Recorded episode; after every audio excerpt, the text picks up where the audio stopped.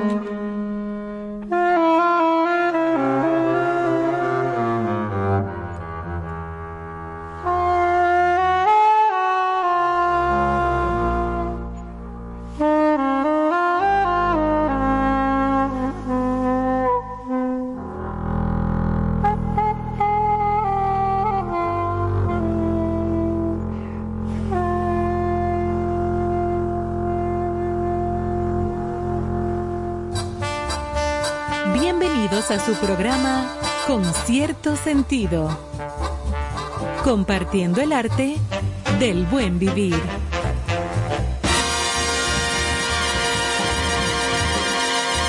Por estación 97.7.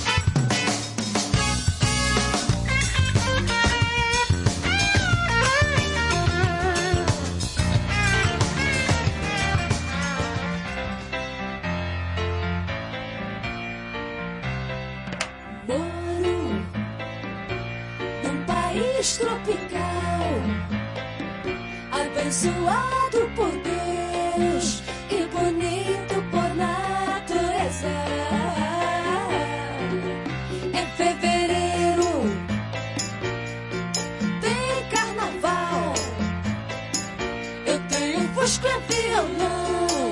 Sou Flamengo, tenho uma nega chamada Teresa.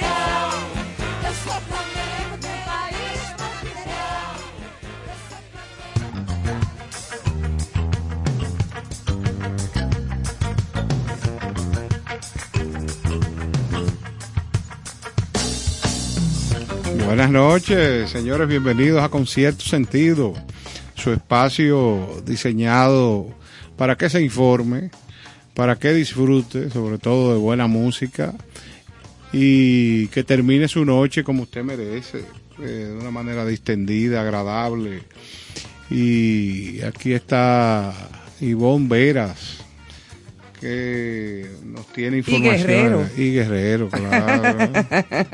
sí, señor, buenas noches. Bienvenidos a todos aquí en Concierto Sentido, como cada noche a 8 y 6 minutos de la noche, justamente para arrancar eh, um, con todo nuestro trabajo de esta noche, informaciones. Eh, um, recuerden que nos pueden contactar a través de las redes sociales en arroba concierto sentido RD en Instagram y de ahí en adelante pues hacer todos los contactos necesarios para poder entonces eh, comunicarse con nosotros. Esta Hoy no- 11 de mayo estamos muy bien. Mucha agüita que está cayendo. Ajá, y esta noche arrancamos con un tema emblemático de la música brasileña, País Tropical, la orquesta de Sergio Méndez y su Brasil 77. Wow, ese fue de los primeros álbumes. Así es. Sí, sí, sí, sí. Una joya. Claro que sí. En breve, Joana Santana y Carlos Almanzar estarán con nosotros. Están en una asignación aquí mismo en la emisora, pero estamos en eso porque ustedes saben que hay que eh, diversificar el trabajo, eh, seguir adelante. Ahora está muy de moda, Néstor. Digo, de moda hasta hace tiempo. Eh, pero eso está muy de moda, lo del pluriempleo, hermano. No, no. Eso es todo el mundo. eso es una condición. Mira, los médicos, abogados. Subsistir. Exactamente, médicos, abogados, comunicadores, ni hablar.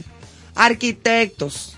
Sí, sí. Conozco a muchísima gente que tienen una profesión y también están en otra búsqueda por otro lado. No, no, y también desarrollo de negocios. eh, Desarrollo de negocios, cosas personales o gente que tienen dos trabajos, normal. Cumplen con uno en la mañana y van a otro en la noche. Ese es mi caso. Sí, sí, sí, sí. O sea, lo digo por mí y feliz de la vida, porque soy una mujer trabajadora desde toda la vida. claro. y ojalá hay que aparecer un tercero también y si se puede pues se puede también o sea eh, estamos en tiempos a donde tantos jóvenes como jóvenes adultos como adultos mayores incluso eh, y personas de más de 50 años Sí, sí. que somos entes productivos de una sociedad y que sumamos a esa sociedad, pues que nos sintamos con la capacidad, con la energía y con el deseo de seguir aportando dentro del área que uno pueda aportar a su país, Así es. a su gente y también para uno tener una vida digna, pero decentemente.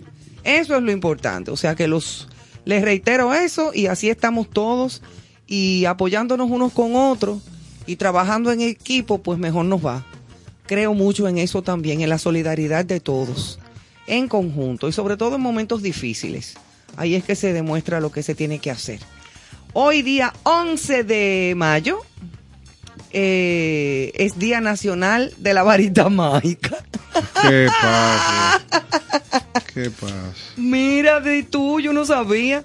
De eso se ha estado hablando durante el día en algunos medios de comunicación a propósito de las declaraciones dadas por el presidente de la República en su primera participación de foro abierto público en la noche de ayer a través del programa digital El Antinoti. Excelente. Eso sí, yo estuve monitoreando algo y quiero disculparme con nuestro público. Anoche no estuvimos aquí en la cabina. Estábamos un poquito indispuestos, pero ya hoy pues nos recuperamos y tenemos las pilas puestas.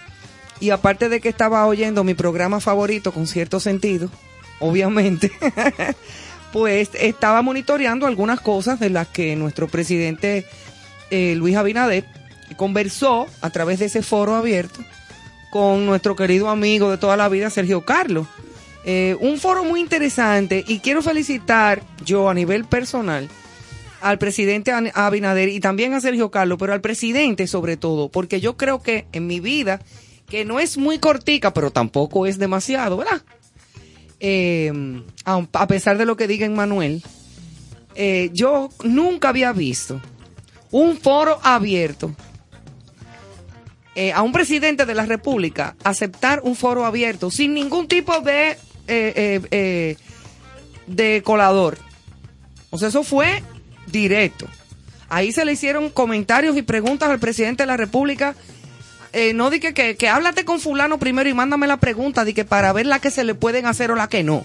¿Me entendiste? Claro, yo. Es- yo eso no- fue directo y en mira. No tuve la oportunidad de verlo, pero voy a aprovechar para. muy, muy interesante. Claro, la gente se mantuvo con un respeto que también los felicito. Eh, aunque le hicieron preguntas difíciles y duras y, y- y complicadas y la gente en todas las áreas, en todas las índoles. A mí me gustó muchísimo de la manera en que se manejó el presidente de la República, cómo fue la moderación de este de esta transmisión de parte de Sergio. Mira, Eh, yo, yo siempre he considerado que el presidente de la República en la actualidad, Luis Abinader, tiene buenas intenciones. Pero señores, manejar este país Mira, no es fácil. es una labor titánica. Pero tú sabes por qué fue que le pusieron el día de la varita mágica, porque hubo un momento en el cual él o no sé a quién le contestó, eso lo vi yo en vivo anoche, que yo sé que eso es así, al ser cuestionado por algunos hechos que involucran agentes policiales a propósito de todo lo que ha pasado. Que eso fue uno de los temas que se le puso, pero fueron muchos los temas. ¿Tú sabes lo que dijo el presidente? Señores, yo no tengo una varita mágica tampoco. Mira, eh, Son el- dos años de gobierno a donde se han hecho muchas cosas buenas y a donde eh, también hemos estado En con el agua hasta el cocote. O sea, no lo dijo él, eso lo digo yo. Claro, la, la apertura y el alcance de las redes sociales, que es un medio de comunicación por excelencia en estos tiempos, eh, tiene mucha ventaja, pero también es una vía de alto riesgo, porque nosotros estamos eh, viendo a un presidente que lo ideal que presente un una posición de tolerancia, una posición de optimismo, pero cuando tú te encuentras en una entrevista donde la, eh, eh, estamos hablando que esas preguntas, eh, como tú dijiste, no tienen filtro, no tienen Exacto, fueron crudas y directas. cualquiera puede caer en una cuasi desesperación y contestar no de la manera que debe contestar un mandatario. Eso es muy delicado. Sí, es delicado. Porque sus palabras, y más en este país que toda la vida tiene un criterio eh, presidencialista, Sí. es como si Jesucristo estuviera hablando, eh, claro, limitando eh, y guardando las distancias. Guardando la distancia. Pero, pero en este país, eh, toda la vida se ha esperado que el presidente hable, que el presidente diga. eh, estamos en un modelo nuevo de comunicación donde el presidente expone sus ideas. Sí, por eso Eh, lo felicito ca- por haberlo aceptado. Cuando él lo entienda, pero recuérdese que el modelo anterior era que la gente esperaba que tal día, a tal hora, el presidente iba a hablar. Y era como un asunto de déjame estar pendiente a ver qué va Sí, a pero decir esto este estaba señor. avisado, ¿eh? No, no, pero yo no, yo lo que te digo es la exposición. Ah, bueno, si. José Pérez, con intención o no, te hace una pregunta que te lleva a exasperarte, quien se está exasperando en alguna medida, y no digo que haya pasado porque no he visto la entrevista, es el primer mandatario de la nación.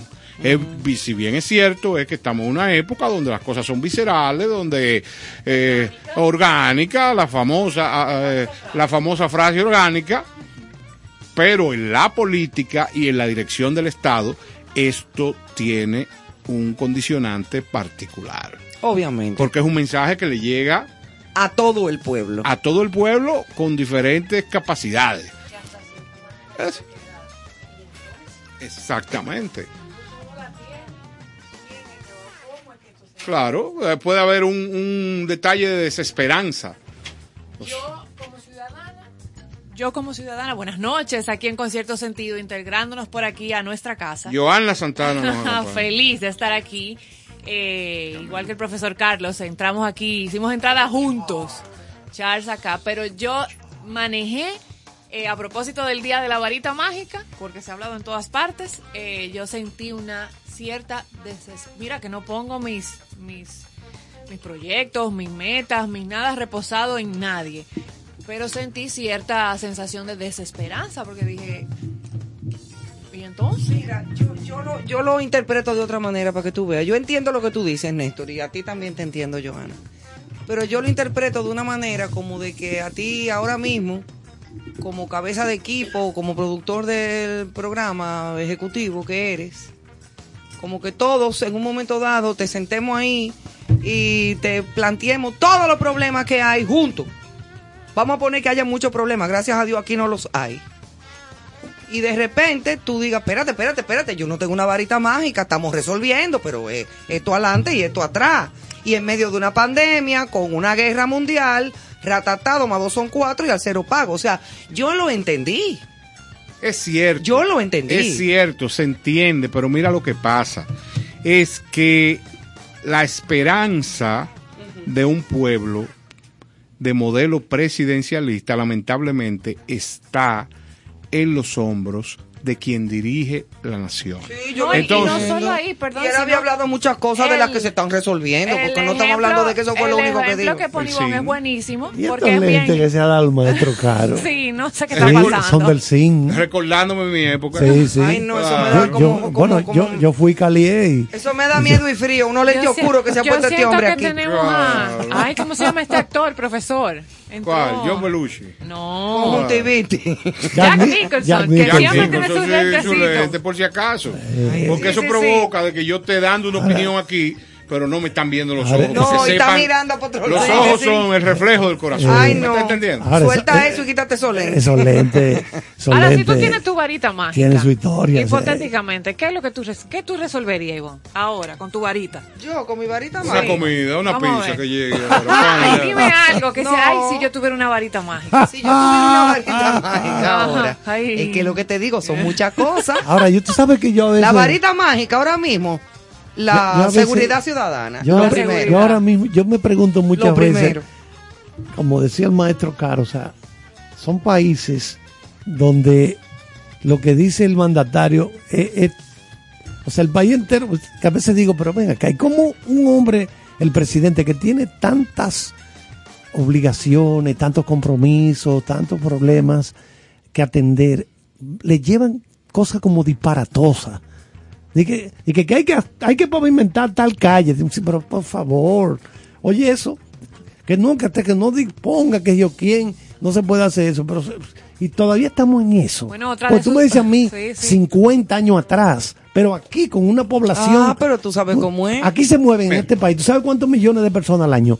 20 millones de personas. Mira, por aquí hay una calle, por la Isabel Aguiar, a donde se crían macos Oye, de los hoyos que hay. aquí hay, Aquí en la ciudad de Santo Domingo, no te estamos hablando sea, de la zona rural.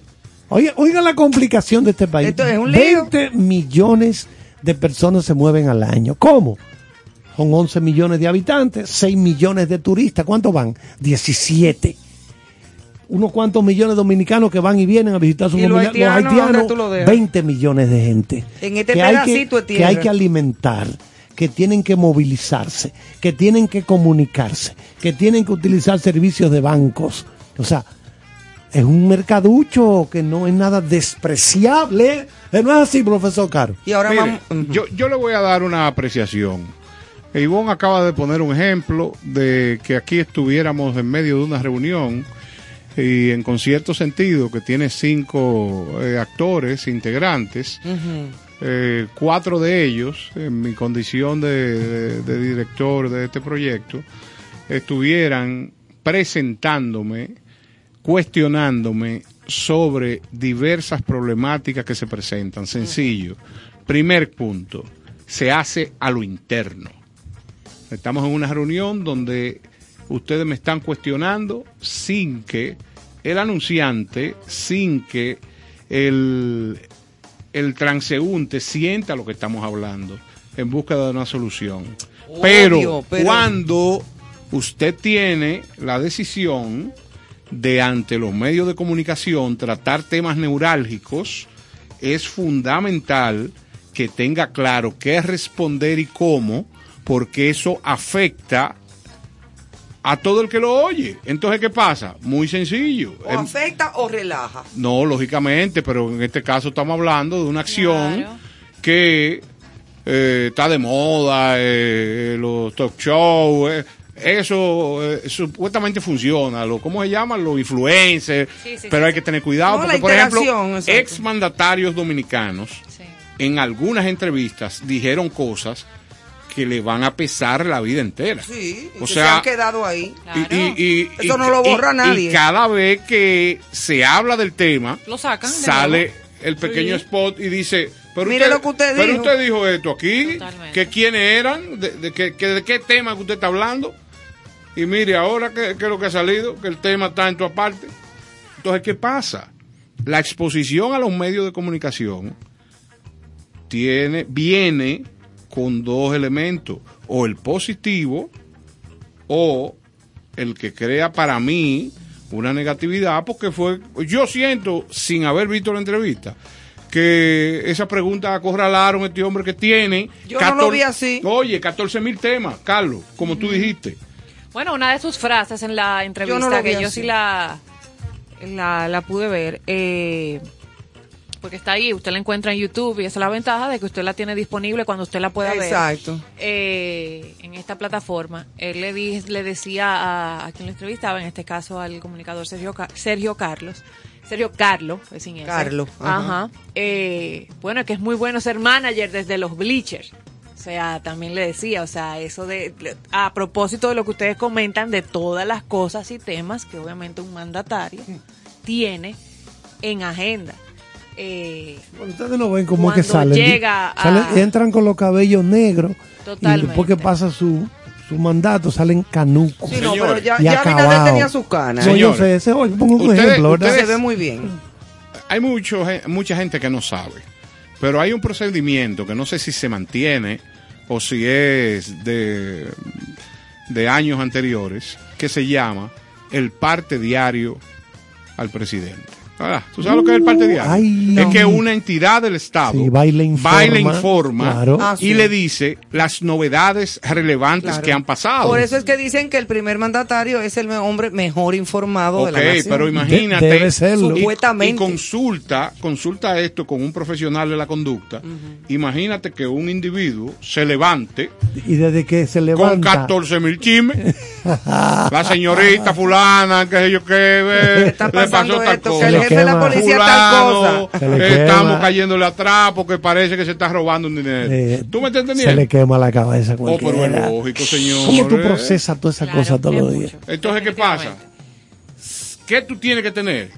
Un equipo altamente eficiente que haga un trabajo donde los problemas, a través de una, Los ru- funcionarios que funcionan. una ruta crítica, oye, el, el problema número 14.800 llegó hoy, ¿no? ¿verdad? Tú no puedes pretender que hoy se resuelva, porque eso llegó hoy. Entonces, ¿qué pasa? Adelante hay Claro, dependiendo 10 su prioridad, situaciones. claro. Entonces eso tú le vas poniendo fecha. Posiblemente se resuelva en diciembre del año que viene. Eso se hace, me imagino, porque esto eh, una de las particularidades que tiene este gobierno, que ha sacado del sector privado eh, muchísima gente que tiene expertise manejando empresas y, y manejando situaciones Sí, sí. y solucionándolas. O sea que eso tiene un ingrediente positivo. Se ha traído un talento al que se le está pagando muy bien, hasta mejor que en el sector privado, para tenerlo trabajando en el gobierno. Bueno, eh, Johanna hablaba hace unas semanas atrás de un profesorado saliendo de los colegios caros de este país para pasar al Ministerio Al de Ministerio Educación, de- pero a base de billetes, a base de, De que hay una cuarto. pensión, Ahora, una que sé yo qué. Volviendo al tema directo de la participación del presidente anoche en ese foro, yo sentí que él lo hizo con gusto y que quería participar en eso. Es que lo primero que yo dije aquí, que el presidente tiene con buenas todo- intenciones. Con todo el gusto del mundo. ¿eh? eh, buenas intenciones, pero el caso es que eh, cuando tú le das ocho vueltas al mirador, hay una palabra que se llama exhausto. Que- Fatigué. Eh, fatigué. no puedes Llega un- bajarte a llega un levantar momen- pesa. Llega un momento que tú dices, pero van a seguir. ¿Tú me entiendes? ¿Por qué? Porque tengo buenas intenciones, pero la comunicación limita. Que esto se proyecte de la manera... Ahora él no sabía a lo que iba, Néstor. ¿Cómo es? Él no sabía a lo que iba. No, es que cuando tú tienes una entrevista, y como tú dices un Es foro... que no era una Tú no entrevista. sabes, oye, un foro... Abierto. Un foro así abierto. un foro así. abierto con todos los dominicanos de este país escribiéndole. Ay, ahí, ahí él te no tengo, sabía lo que iba. Ahí te tengo que corregir porque lo, lo penoso de, de todo eso es que yo hubiera querido que todos los dominicanos Bueno, todo el que quiso No. escribir estaba con todo eso, ese foro estaba abierto. Claro, y, y se mandó previo, porque Él la entrevista que- funcionó de manera que ellos pudieron editar las personas que iban a hacer video, pero no compartirlas con el DICOM, que es la dirección de Exacto, comunicación. sino que era, Sino era que sin ellos, filtro. Como producción sí trabajaron para que se viera un contenido limpio. Obvio. Claro, pero ellos no tenían, o sea, el, Mira, el presidente no tenía independientemente, el manejo de- independientemente de... todo lo que hemos hablado, yo considero que el presidente de la República es un individuo que, gracias a Dios, tiene una edad que permite el trote que está llevando. Correcto. Me parece. Pero es un individuo que se pasa 365 días de la mano con el pueblo. O sea que ese señor tiene que tener 365 por mil carticas a donde quiera que va, Claro. diariamente, que le va diciendo eh, solicitudes, pedimentos, chismes, de todo. Porque esa cartica que recibe y la gente lo aborda y le dice, eh, hay este problema, el funcionario Claro. tal no está trabajando. O sea, eh, Y aunque, y aunque generara estos comentarios posteriores o esta percepción, un grupo como Ivonne, que lo tomó de una manera, otros como otros como nosotros, que tal vez de otra manera, lo que yo sí creo que en general se percibe con eso de la varita mágica, que me resulta ya de una manera hasta graciosa para verla con una mirada de concierto sentido, ligera, eh, es el tema de que lo que predominó fue esa, esa honestidad, esa franqueza que salió sin filtro. es que él es así. Él es Exacto, así. Él es así. salió. O sea, salió. Eh, Y eso no es malo. Por eso te digo, o sea, Eso al es final, buenísimo. y no importa de, de qué va. de- Porque, óyeme, yo, yo particularmente. Desde los nuevos lineamientos de comunicación. Esa- no, y aparte de Eso eso. no es malo. Pero yo No, particular no. no, Eso es no es malo malo. para nada. ¿Tú sabes por qué? Porque aquí yo, por lo menos como ciudadana dominicana, que he ido a votar desde que tengo cédula. Sea por quien sea. Uh, dale para atrás. Desde cuando el movimiento Y municipal montecristeño. No importa por quién votara yo. En el 66%. No sé. El maestro, el Cállate. maestro Caro era seguidor no de, de Coride. Coride, Ese claro. monstruo. Pues mira. Coride. Yo como ciudadana dominicana estoy hasta la coronilla, hasta la jornalla, como decía una señora que yo conocí, de todos estos presidentes posados. Que para hablar con él es como una cosa, y que como que un dilema, y como que una pose, y como que un échate para allá y un miedo. El miedo aquí se acabó el 30 de mayo del 61 cuando mataron a aquel eh, puerco. Entonces. Vuelvo y repito, yo, me siento. calié. Mira, por Entonces tú ejemplo, en contra de la tiranía. totalmente. Mira, una cosa, lo que te voy a decir. Primó Tú sabes lo, lo, lo que. la transparencia. Tú sabes lo bien que a mí me cae, por ejemplo, el expresidente Mujica de Uruguay. Es por eso. Y Pero- yo no estoy de lambona, de que Pero atrás de Luis Abinader. Ay, porque es como es Luis, yo presidente nunca le he lambido a nadie. aplica y está diseñado para esa nación. No importa, pero Tú aquí. pones aquí un presidente como el presidente. sí, sí, eso y lo. Pero lo envuelven y lo venden. Va a tomar Lo Lo tiempo. venden ahí en el Parque lo- Duarte. Lo que te he planteado, mi es que va a tomar tiempo. Toma su tiempo, pero misma- hay que arrancar. Que la misma sociedad a- a- aprenda a Pues hay que, este hay que tipo- comenzar a enseñar. este tipo de discursos. Bueno, este Hay que eh, comenzar a enseñar. este Y ya, que te va a poner mala. es Sí, porque yo me sofoco y Te hay que darme agua. ya. es. Sí, te va a poner mala ya. Y esa el no es presidente. Abinader, lo primero que, cuando llegó al gobierno, lo primero que dijo fue, por favor, quítame ese retrato de que es mío, en una oficina. Sí, Yo- hombre, pero Danilo dijo eso, pero no lo quitó nadie. No, exacto. Entonces, ese fue Pero un- ¿sabían fue- ustedes que eso es un gran negocio? Que ahora Claro, no está. ya- No está Pero bien. Ay, sí. Pregúntense Ay, sí. quién era El que hacía la tomó- foto. El que le tomó la Ah. foto a Luis se guayó. Sí. se quedó sí. con la No, foto. y Ay, otra. sí. eh, ¿Cuál fue? No, porque el Ah, negocio no era tirar la foto. Que, el oye, negocio esto- era reproducirla. Reproducirla Sí. y enmarcarla. marca- al Sí. país entero había que mandarte Sí, esa foto. sí, sí, imagínate. sí. Y otra Ya cosa. no. Yo Eso no está sé, muy bien. a nivel mundial no creo que hayan muchos políticos que son mejores Pero Jack Nicholson se cuando sitio. al gobierno que cuando eran candidatos. Es decir, el presidente Abinader se está manejando de forma más en contacto Llana. con más llana, que Más llana. ahora que tiene toda esta enorme responsabilidad Y arriba autoridad. y autoridad que cuando era candidato Claro. que se Pues, pues, supone mejor. exacto Claro. cuánta gente tú has visto en el mundo así Sí, algo que háblame. poca, poca, muy poca muy gente poca. hace eso Bukele. porque cuando tú eres candidato tú lo que eres es salamero y anda Sí, buscándole la Bukele gente tiene esa que- onda. Y, pero- el, y Bukele es mucho más joven que pero, Luis. exacto, pero después que llegan al Zelensky gobierno, ah no, espérate, ya es diferente. Pues no, este, presi- este gobierno, este presidente línea. que tenemos es lo, el- lo contrario. O sea, ahora, mira, yo me he quedado gratamente sorprendido de ver cómo el presidente Abinader se maneja con los medios de comunicación. O sea, lo está, porque la gente le decía que era, se veía como medio, como tímido cuando era candidato, ¿verdad? Sí, sí. Pues miren, ahora que ya pasó ese periodo de, de ser candidato, pues ahora se maneja de una forma que yo me he quedado sorprendido. Bueno, yo, a mí me gusta muchísimo. Que digan lo que le dé la gana de decir a quien sea, pero a mí me encanta esa onda. ¿Y qué pueden decir? Eh, eh, lambona, que mira esta, buscándosela y co- nada de eso. Yo No, digo lo que me gusta y lo que no también. Sí, porque tú sabes cómo es aquí Sí, este país. pero que rueden. Claro, Que rueden y que se peguen un veneno y no me oigan entonces. claro, estos lentes me, me Mira, recuerdan la- mi época lo- de cuando yo era Yo calié. quisiera que ustedes vieran a Carlos. Y cuando yo era un calié. No, pero te quedan bien, Jack Carlos. sé, Nicholson aquí en nuestra Es que, cabina de concierto sentido. Mira, eh. esos lentes de esos tipos que estaban al lado de Trujillo, estos eran los lentes que usaban. No, no eran de eso, eran de los Ray-Ban negros. No sé por qué. Eran las- como tipos Ray-Ban, las ¿no? personas se van a enterar próximamente en las Sí, redes. Eran tipos Ray-Ban negros, como la película de Top Gun. ¿Cómo Ay, se ve a donde está Tom Cruise. Ese tipo era los Ahora, lentes. este señor que supuestamente que murió ayer Usted le ponía unos lentes así, a la época de Trujillo, y te sacaban de este alto. tú sabes que Sácame el pájaro ese. Ajá. ¿Tú sabes quién usaba unos lentes como estos? El, el amigo de nosotros que lo calimbaron ahí en Haití.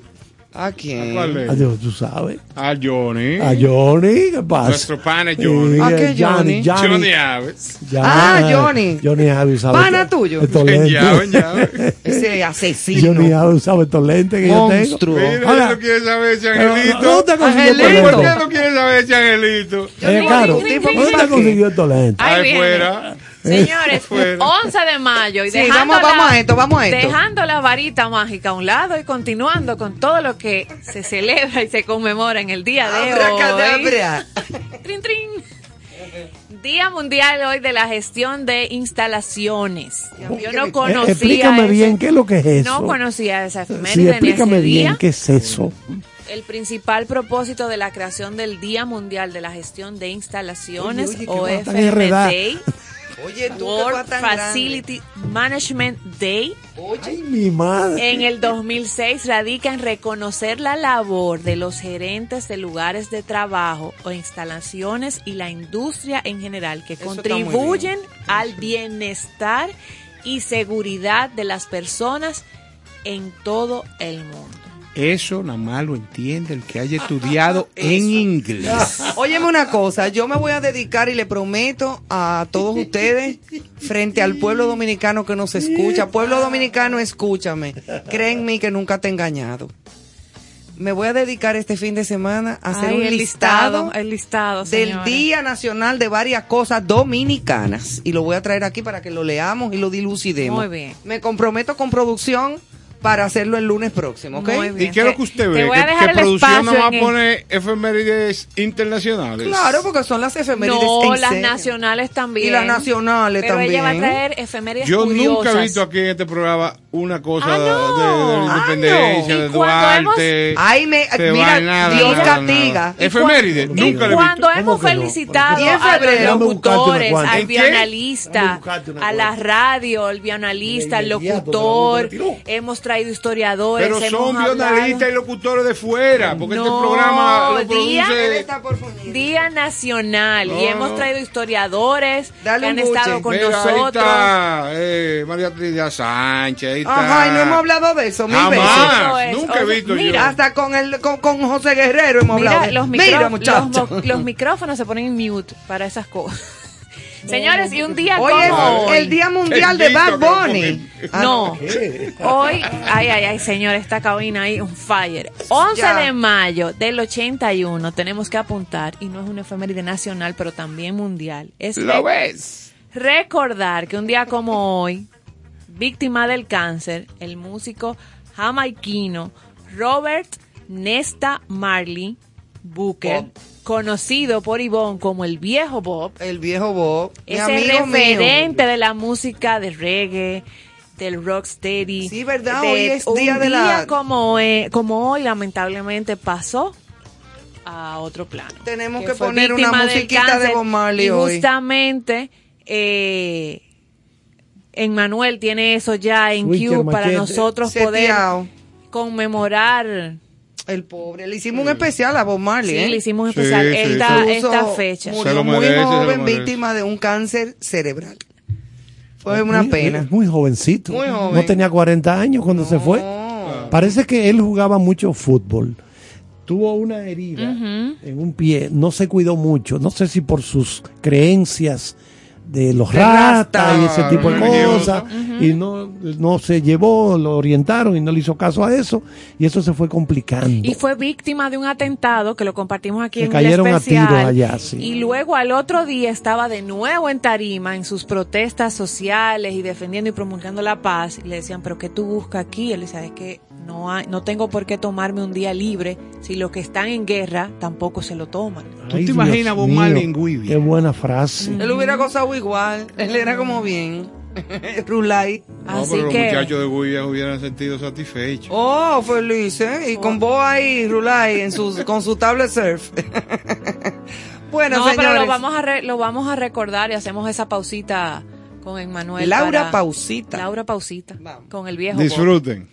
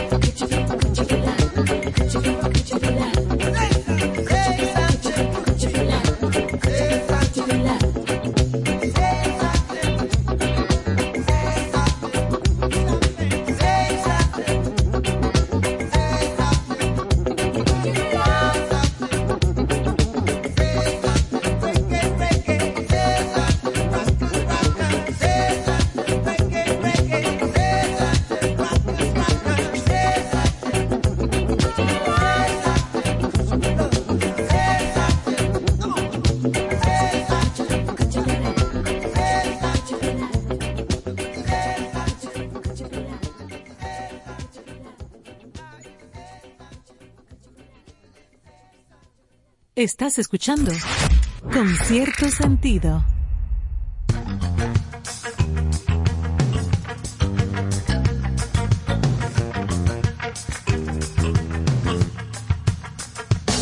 Bueno, atento al profesor Caro, aquí tengo algo nuestro. Recordar que en esta fecha, 11 de mayo de 1946, murió en Buenos Aires, Argentina, a la edad de 61 años, el escritor... El, es- parece un ciego, parece un ciego ahí. Ay, sí se parece. Ay. El escritor. Señores, yo le estoy enseñando una foto a Carlos que vamos a subir ahora mismo. Ya no es Jack No, Nicholson. Con los lentes oscuros. Sí, ya no es Jack Nicholson. Mano. Es el cieguito. Ahora los. El cieguito del agua. Ahora esos lentes también. Ay, Son Dios. unos lentes de caliente, sí. Pero mira, Dale, dale. Vamos a recordar, en esta fecha, en el 46 murió, a la edad de 61 años, el escritor, filólogo, crítico literario, periodista y abogado dominicano Pedro Enríquez Ureña. ¿Esquina qué? Ah, bueno, aquí en la Santomé.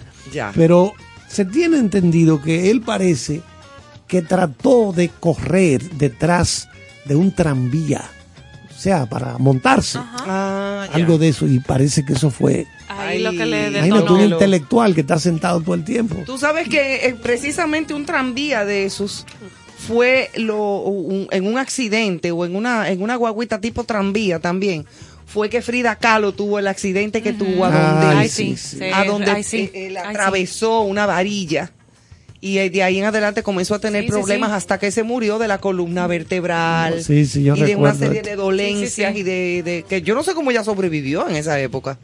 Y fue precisamente Bueno, justo con- un accidente. Así como quedó, sobrevivió. Como quedó, o sea, prácticamente nu- o sea, increíble. También en el año 1965, el 11 de mayo, francotiradores de la 82 División Norteamericana disparan contra la zona constitucionalista desde la azotea de los molinos dominicanos durante la guerra patria. Bueno, es la expresión aquella, están tirando de los molinos. Ah, Sí, es de ya. expresión. Sí, están tirando de la moda. No, de Ivonne, estas son las efemérides que Carlos, de apoyador, Ah, está claro, buscando claro, pero hay que- nacionales. Sí, pero hay que- nacionales para que Carlos, para que Néstor no Sí. diga. Ajá, que no diga. No, y decir Y también decían, que... se está peleando en Ciudad Nueva Exacto. también, así se decía cuando Y- la Y revolución. en ese mismo año 65, el 11 de mayo, el llamado gobierno de reconstrucción nacional, encabezado por el general Antonio Inver Barreras,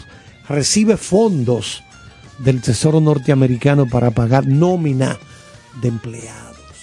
Yo lo que hice fue reclamar que aterrizáramos en nuestra tierra. Pero claro y que mire sí. cómo usted de inmediato No, no, hace claro. el cambio. Claro, Ah, claro. ah, porque aquí no hay cambio. Porque no, No. se ha hecho aquí. Ah. No, Emanuel, no me señala, porque tú sabes que hoy yo salgo Arranca, chis- Ivonne, con chispita voy a salir de aquí. Señores, nosotros hemos estado hablando de Marilyn Monroe en estos días que ha estado muy de moda. Sí, sigue de ¿Cómo moda. está ella? El- ay, ahí está, hija, tomando saludos, gorda. Sigue de Ella está moda. muy gruesa.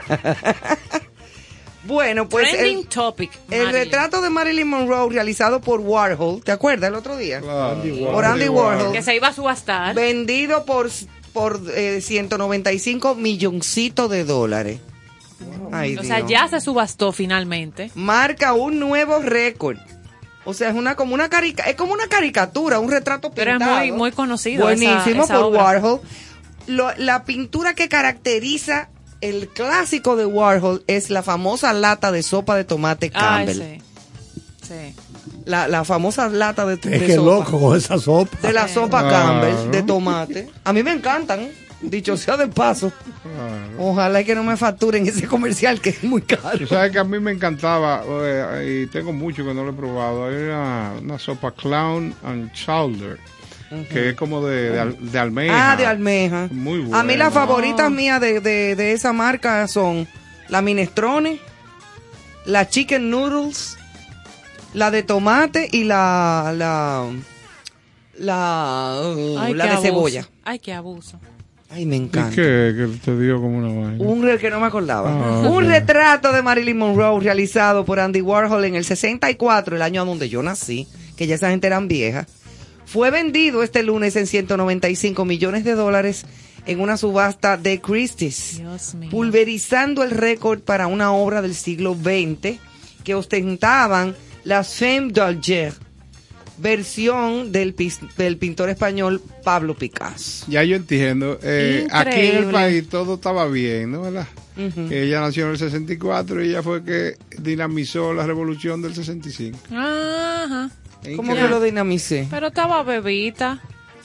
Yo Pero estaba fue- una bebé Pero fue que chiquitita. llegó al Ah, espectro ya, de la ok. Tierra. Ah, desde que Y yo se- y- llegué y explo- y explosionó ah, todo. al planeta. Oye, Claro. ¿cómo son las cosas mediáticas? ¿Qué cosa, eh? Porque no le quito el mérito a esta obra eh, y al artista mucho menos. Pero mira cómo ahora que este tema de esta actriz vuelve a estar en palestra, trending topic, nuevo documental, nuevo descubrimiento de su papá, quién era, este documental en Netflix, todo en torno a las en el Met Gala, Kim Kardashian estuvo vestida con uno de sus vestidos y todo. Entonces mira la obra, cómo repunta llevándose un Picasso. O sea, más cara que un Picasso.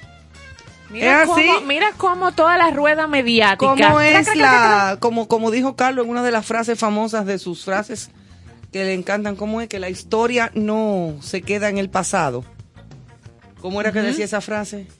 ¿Cuál es esa? La de, si es la de William Faulkner, Ajá. el escritor y periodista norteamericano. La de es, que la la historia- historia no fue, Es, es. es. Se mantiene mismo. viva. Se mantiene viva. Bueno, Y- pues se, manten- se mantuvo viva y ahí está la muestra. Y hoy están las plataformas para tú decir qué coloco, dónde y cómo. O sea, increíble. la historia no, No, fue. y hay una es. que me encanta a mí. Como yo, me- yo soy un, un aficionado, un amateur de la historia, que me encanta tanto. Hay una de, de Henry Kissinger que dice, la historia enseña por analogía. Es decir, si hay un momento en que se presenta una situación ahora mismo y tú como conocedor de la historia dices, oye, pero se parece a lo que ocurrió en el año 46 aquí. Antes de Cristo. Entonces tú puedes prever las consecuencias de lo que está que ocurriendo está ahora. ocurriendo, Por eso es que es tan importante conocerla. Oiga, Por eso dice la con- otra. las condiciones particulares de un estadista no pueden dejar de abrazar la historia y el conocimiento práctico de la idiosincrasia de un pueblo. Eso es así, mi. hijo. El que creo- conoce, oye. el que conoce el transcurrir de la historia, la, la investiga, la refresca y conoce las actitudes de un pueblo, tiene capacidad de gobernar de manera Yo, positiva. yo diariamente en mi cuenta de Twitter incluyo mínimo 10 tweets históricos. Seis dominicanos, pero diario. Eso no dije que un día, que vamos a meter- no, no, no. Todos los días. Y después paso a lo mundial. Winston Churchill, Mandela, que yo quién. ¿Por qué? Por eso mismo. Porque cuando tú haces eso, tú mantienes fresco en tu mente acontecimientos que ocurrieron, ¿qué te digo? Hace cientos de años, pero tú lo mantienes fresco, tú aprendes a la vez que lo compartes con la gente. Así es. Porque así eso es es. lo interesante de esto. Entonces, la historia lo abarca todo. Es así. Dígame un solo tema que no abarque la Y historia. el que no la, conoce, La historia te habla de La religiones, te habla de la economía, te habla de las guerras, te habla de la tecnología. todo el registro. Es que no hay u- una rama que no sea abarcado por la, por la historia. Esa es la importancia que tiene. Todo y toda esa gente grande, por ejemplo, Kissinger, que fue un gran secretario de Estado de Richard Nixon, que era el que fue el que rompió ese hielo que había con China, empezó a los viajes de presidentes norteamericanos hacia China, toda esa cosa. Los libros de ese señor te hablan eh, básicamente de historia.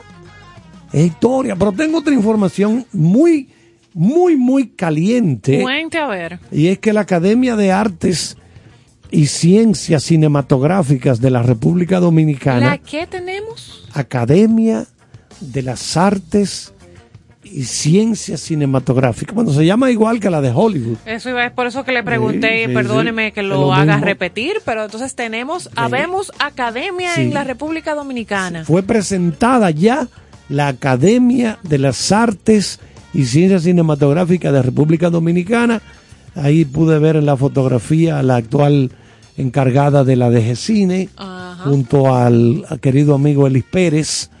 Entonces se celebró en la Casa de los Vitrales, en la zona colonial.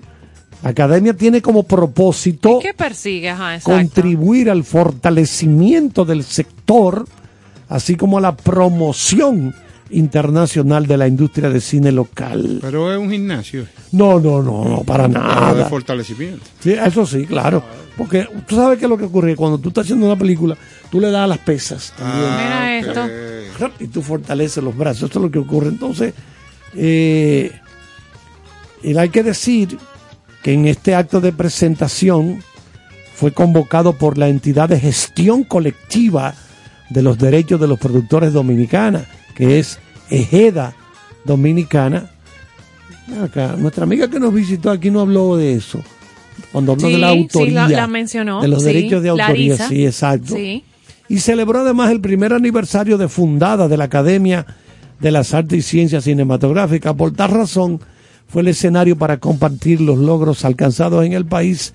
Entonces, Luis Arambilé, presidente de la Academia, manifestó que en el 2020 esta institución formalizó su ingreso a la Federación Iberoamericana de Academias de Cine, con lo que estableció estrechos nexos federativos con otras 12 academias de la región, incluyendo la Academia de Cine de México, que fue fundada en el 46, y la Academia de Cine de España, fundada en el 85. Bueno, yo creo que eso es muy importante, pues esto consolida la promoción del, del cine. Entonces, Me ella- imagino esa- que ellos van a generar estos premios, a- exacto. sí. El premio de la ya academia. oficial con las autoridades de. DG Cine y porque el que tenemos ahora es la silla. Exacto. Ahora entonces el premio de esta academia será un primer gran premio concedido por un sistema de jurados especializados compuesto por las principales sociedades cinematográficas y de crítica especializadas del país, Mira junto eso. a jurados internacionales.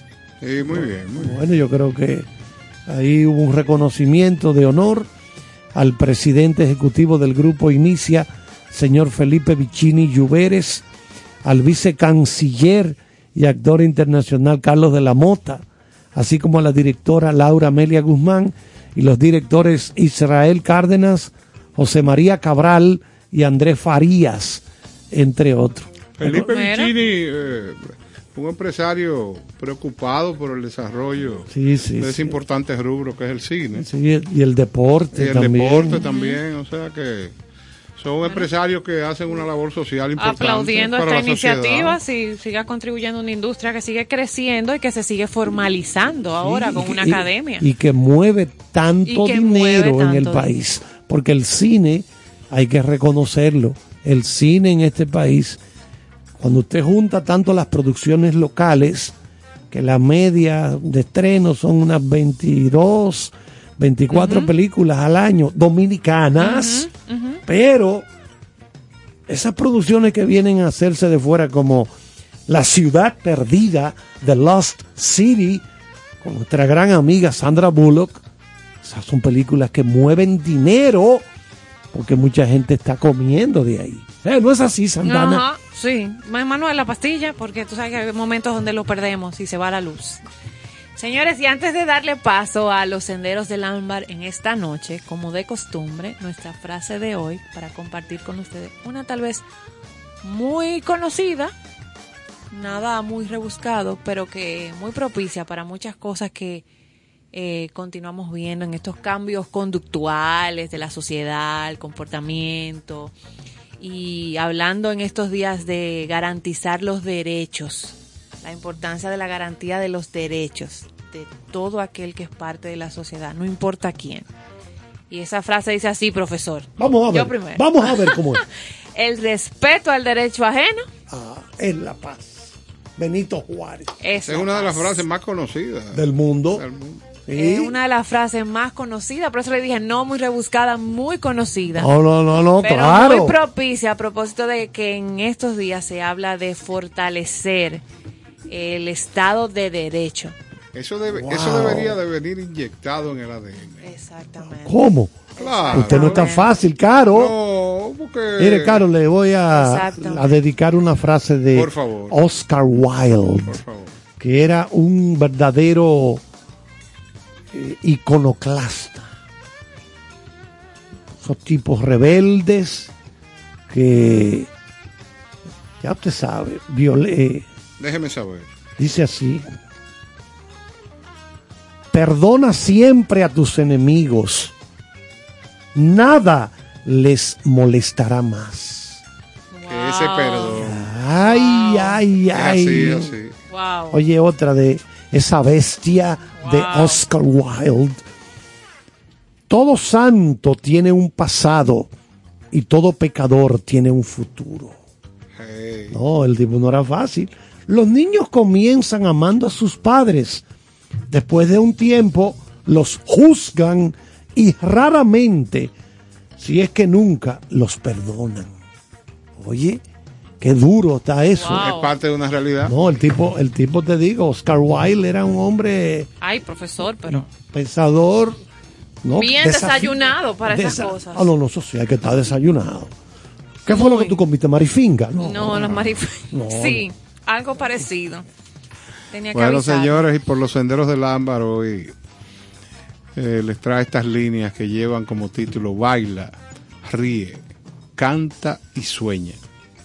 Cuando sientas regocijo, no investigues el porqué.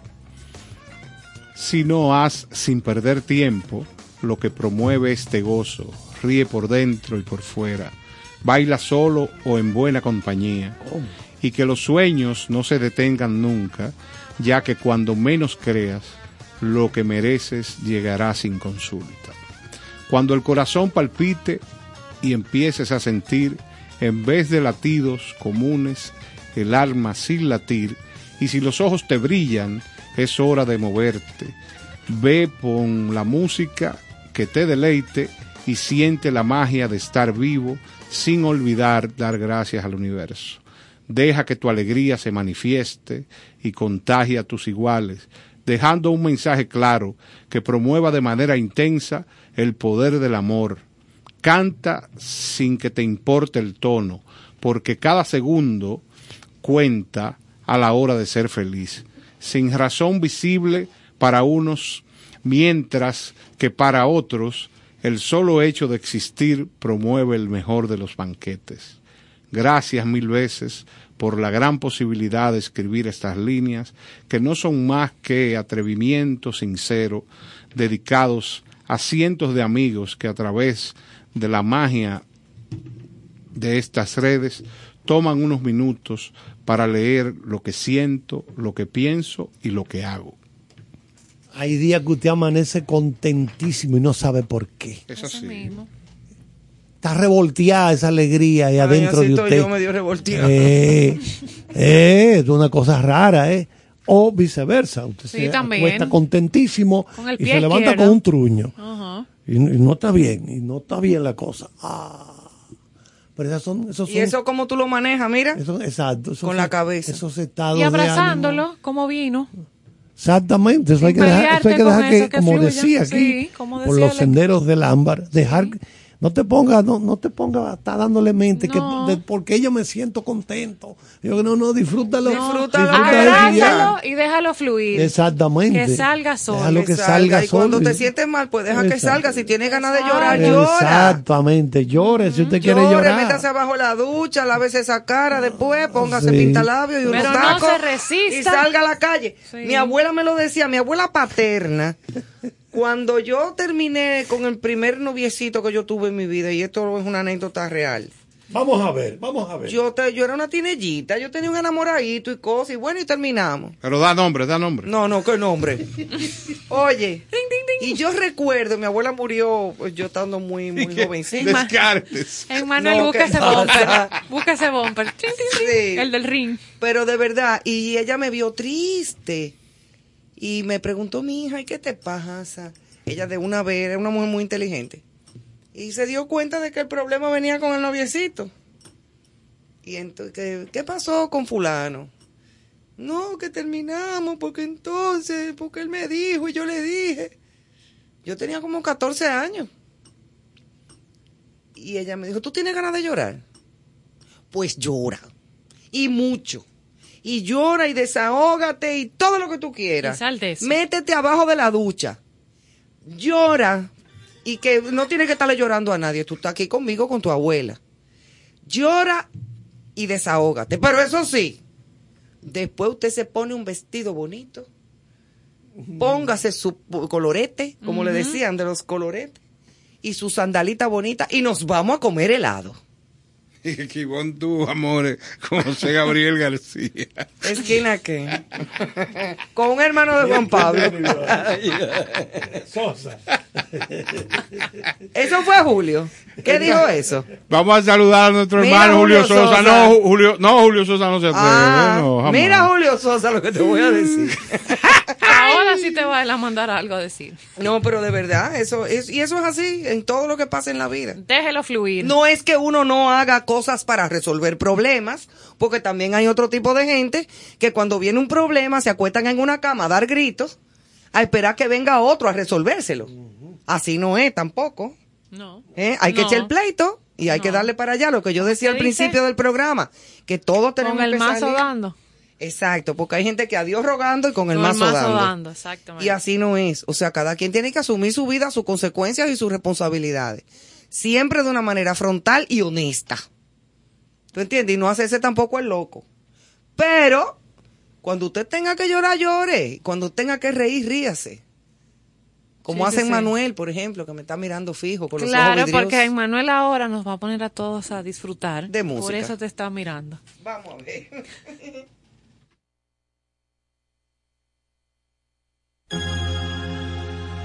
quiso volar igual que las gaviotas, libre en el aire, por el aire libre.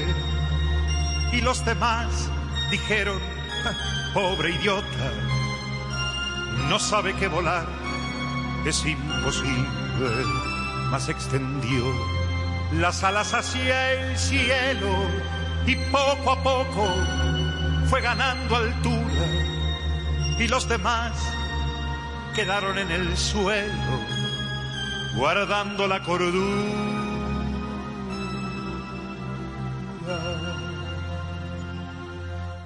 Y construyó castillos en el aire, a pleno sol, con nubes de algodón, en un lugar a donde nunca nadie pudo llegar usando la razón y construyó ventanas fabulosas llenas de luz, de magia y de color y convocó al duende de las cosas que tienen mucho que ver con el amor. En los demás, al verlo tan dichoso, cundió la alarma, se dictaron normas. No vaya a ser que fuera contagioso tratar de ser feliz de aquella forma.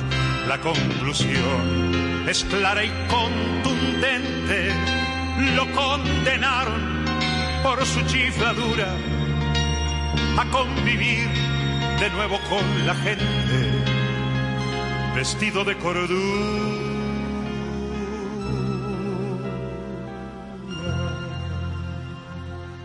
por construir castillos en el aire a pleno sol con nubes de algodón en un lugar a donde nunca nadie pudo llegar usando la razón. Y por abrir ventanas fabulosas llenas de luz, de magia y de color y convocar al duende de las cosas que tienen mucho que ver con el amor.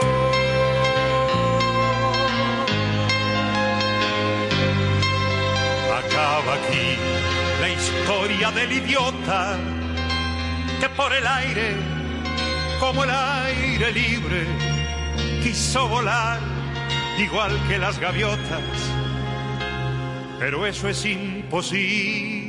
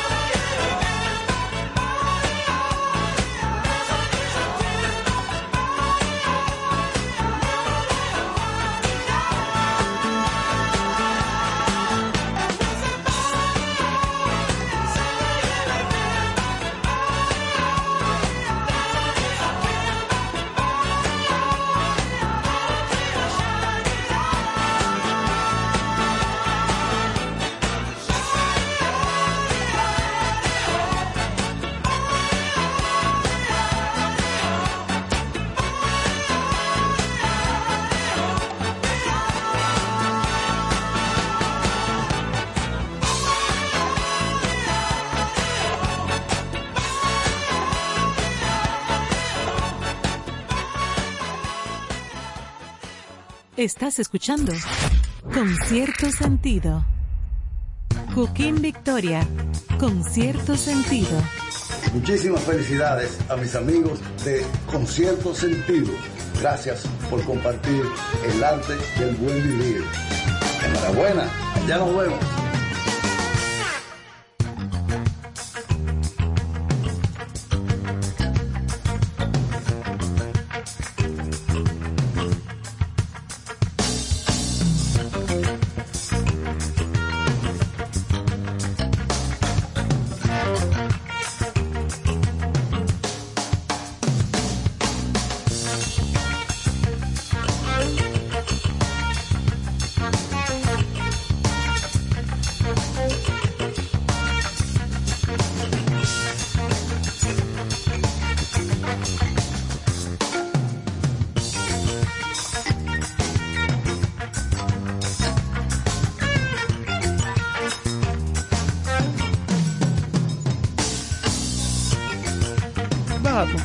Aquí estamos. Yo dije, del- vamos, A vamos. mí me gusta el casabe. El casabe es muy bueno.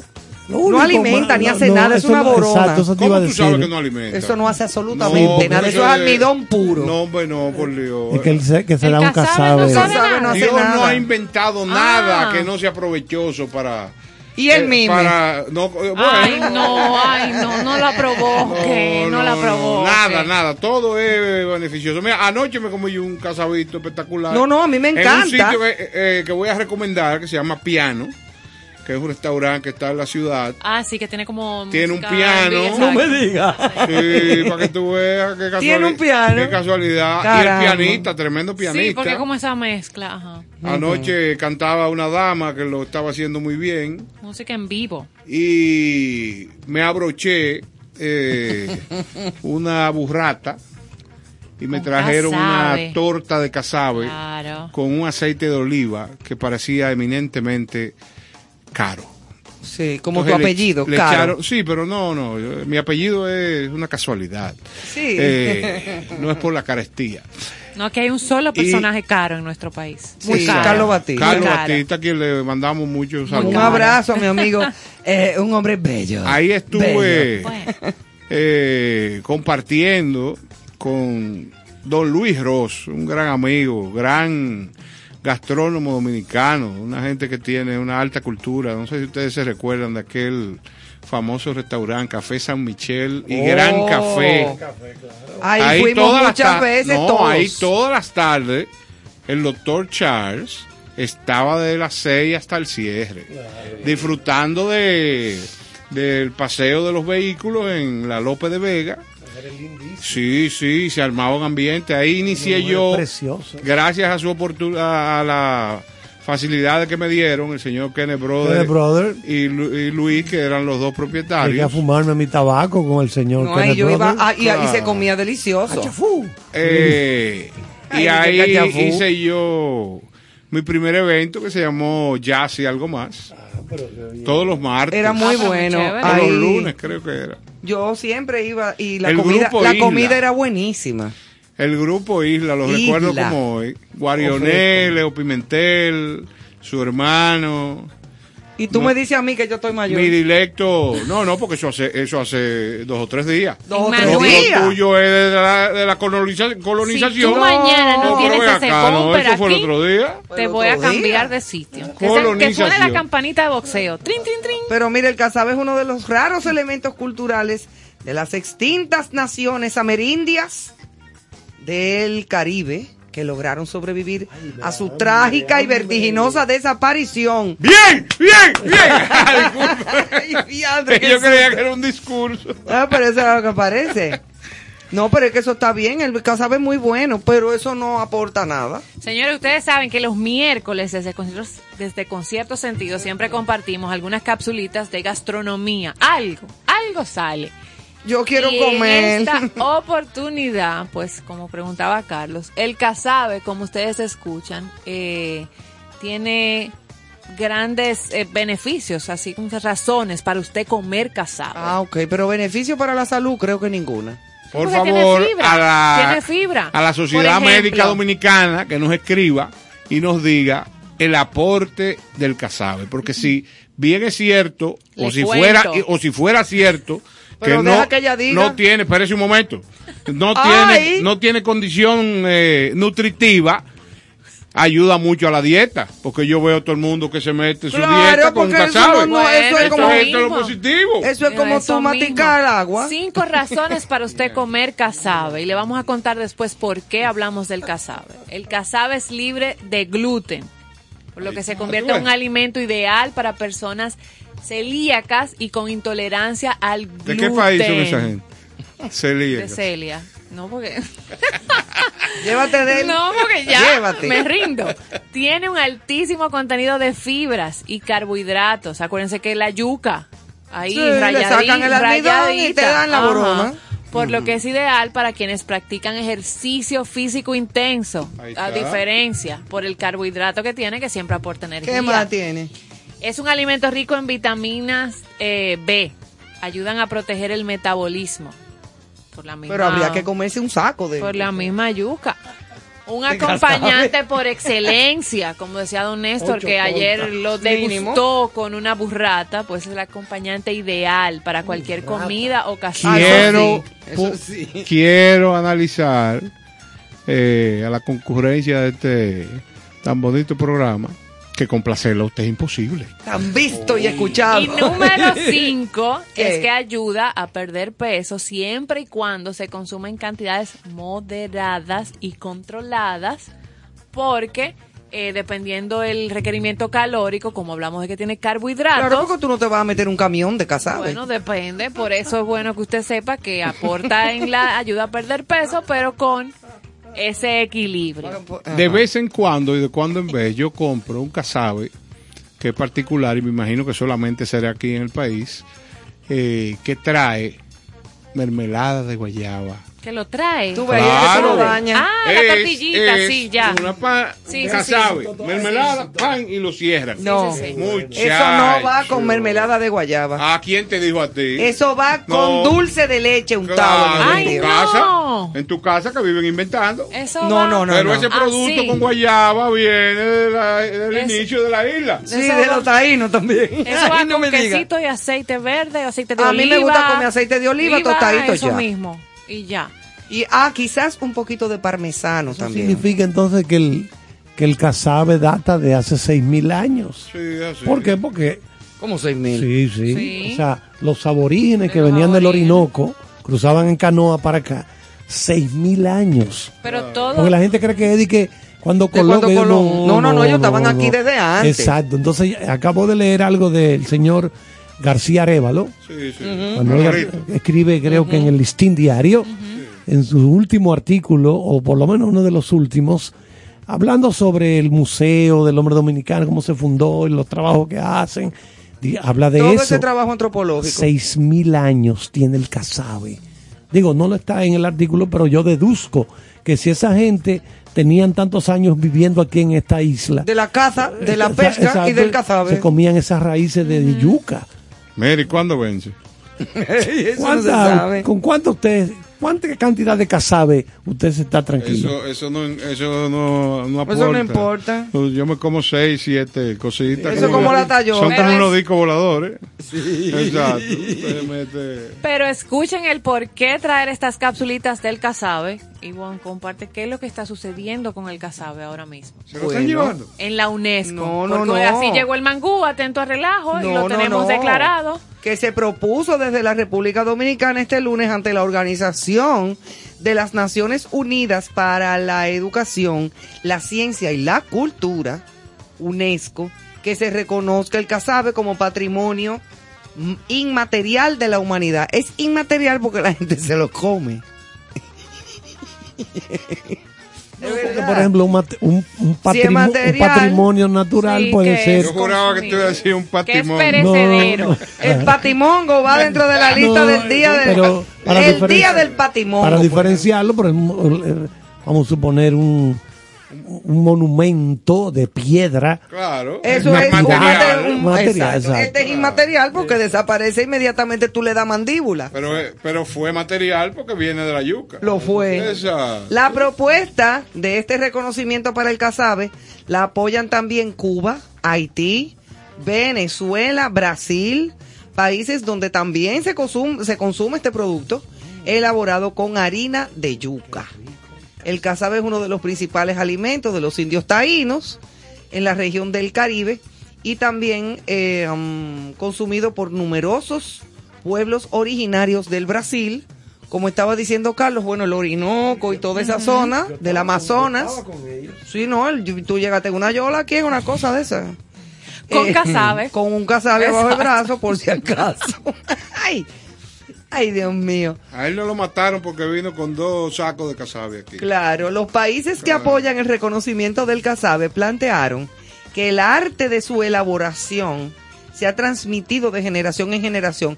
Eso es muy bello porque es un, es un alimento eh, eh, básicamente artesanal. Totalmente. Es totalmente artesanal. Eso es una cosa hecha con las manos, eh, tanto la, desde que se saca la yuca de abajo de la tierra Totalmente. hasta que el casabe está listo y ya horneado. Que para mí la yuca es uno de esos, bueno, como decimos aquí, ¿verdad? Eh, víveres, o sea. Sí, de los tubérculos. Tubérculos, le decir, tubérculos. exacto.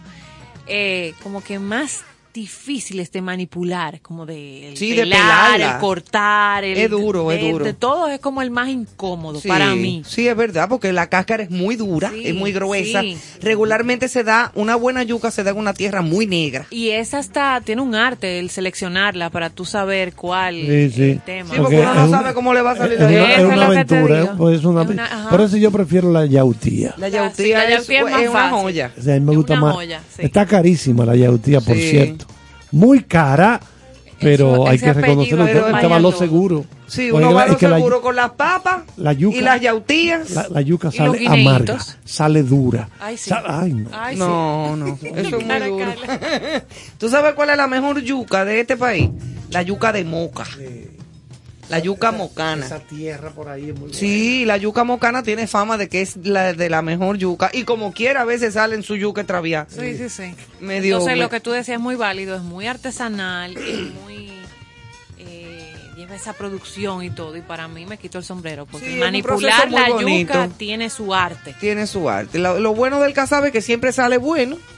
Porque ya después que la yuca está guayada, exprimida, procesada y horneada, se convierte en el casabe, que ya eso no tiene nada que ver con lo que estábamos hablando ahora, de que salga buena o mala. o- Mira, eh, gradualmente estamos teniendo variedades de casabe, la venden en cajitas, tamaños De los mini- de los mini casabe para picadera. Sí. Exactamente, o sea, eso ha ido variando mucho. Se ha industrializado bastante. Oye, porque o hay, sea, hay ya mucho casabe está malo también. Sí, porque Sí, hacen a claro. veces unos casabe Oye, gruesos, Ay, duro. duro y, bland- y, y- y como, como blandengue para masticar. Pero ahora resulta que ustedes son expertos en casabe. Pero es que claro. No, no, van el, a mejor casabe es ese casabe finito, eh, como medio que- Crocante. crocante, que tú nada más de enseñarle el horno, ya eso, crack, eh, galletica, ese es el bueno.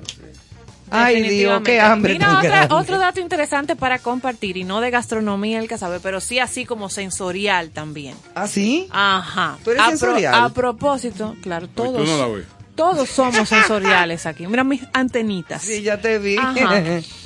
Eh, Dime a ver. a propósito de que esta semana estuvimos hablando con Ángela acá, Ángela Santana, sobre esa economía conductual, ¿te acuerdas que aprendimos de ella? Y, la Y de la conducta. Cómo la cultura, la cultura, el entorno interviene en todo. Pues mira qué interesante, a propósito de eso. Científicos de la Universidad de Oxford y del Instituto de Karolinska de Estocolmo Karolinska. Ajá, presentaron 10 aromas a 235 personas de nueve culturas diferentes de todo el ¿Y mundo. qué fue lo que lo pusieron a oler? Había personas de zonas urbanas, de América, de México y de Tailandia, así como agricultores aislados que viven en las montañas de América del Sur. Gente de todo tipo. Cazadores, gente de todo tipo. Como ellos ponen en el estudio, como estos grupos viven en entornos odoríferos, ¿verdad? Del olfato, tan dispares, desde la selva tropical, la costa, la montaña, teníamos ya varias experiencias olfativas para ellos lograr ver cuál iba a ser ese aroma eh, que iba a ser como el predilecto. Decía este uno de los científicos que quería examinar si las personas de todo el mundo tienen la misma percepción olfativa y le gustan los mismos tipos de olor o si esto es algo que culturalmente se aprende. Si el entorno te condiciona a esos gustos. ¿Y qué pasó? ¿Qué olieron? Las 10 fragancias utilizadas en el ensayo se eligieron deliberadamente para que fueran representativas de todos los olores, eh, que tuvieran casi 500 moléculas olorosas. Incluían sustancias químicas que olían a pies sudados, ¡Ay, pescado en descomposición, Maravilloso. pero ¿Tú también sabes lo que huele un pie sudado, como se le dice aquí? Yo no lo voy a decir en radio. Sí, pero eso es una palabra coloquial. Claro, cicote. tenían, Ay, Dios, pero también tenían lavanda y Sobaco, vainilla. claro. Y pescado en descomposición, un pescado podrido. ¿A quién me acuerda? Ah, no.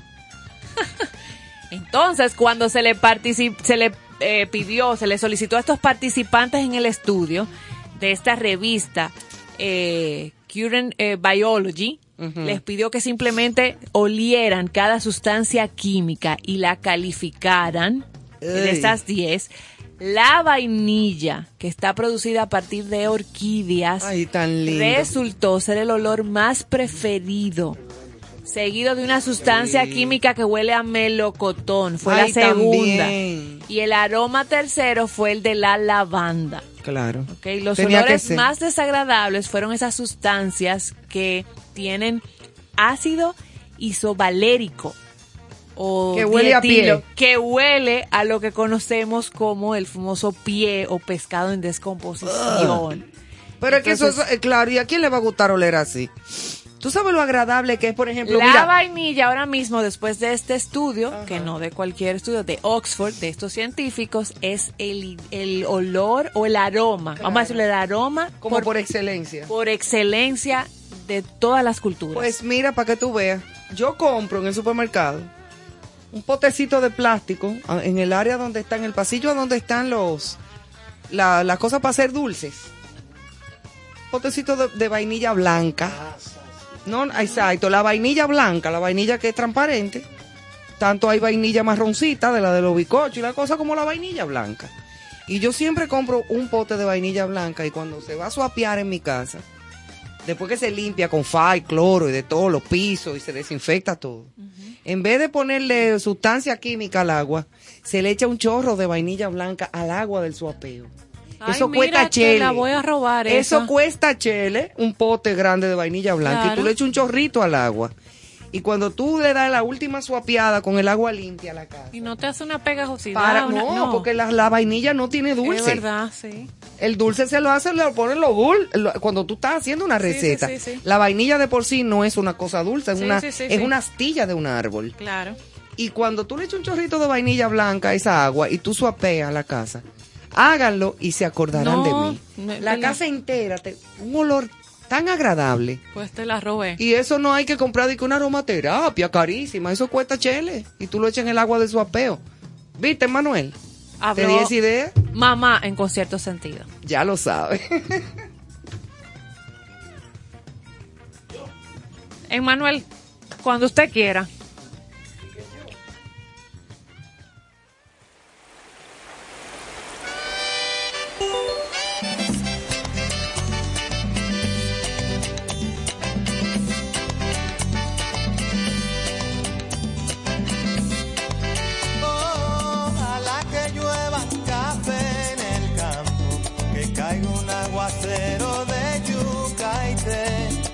Cielo una harina de queso blanco y al sur una montaña de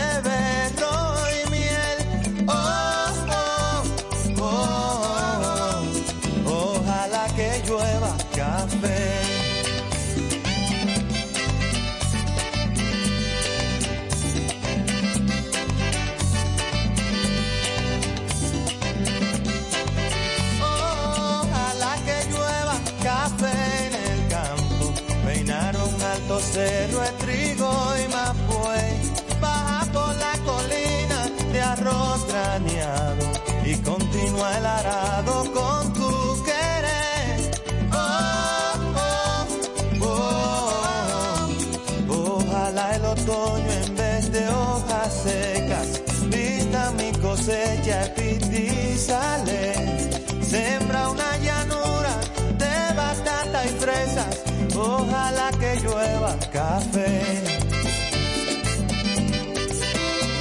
Pa' que en el conuco no se sufra tanto ay, hombre. Ojalá que llueva café en el campo. Pa' que en Villa Vázquez oigan este canto. Ojalá que llueva café en el campo. Ojalá que llueva, ojalá que llueva, ay, hombre. Ojalá que llueva café en el campo. Ojalá que llueva café.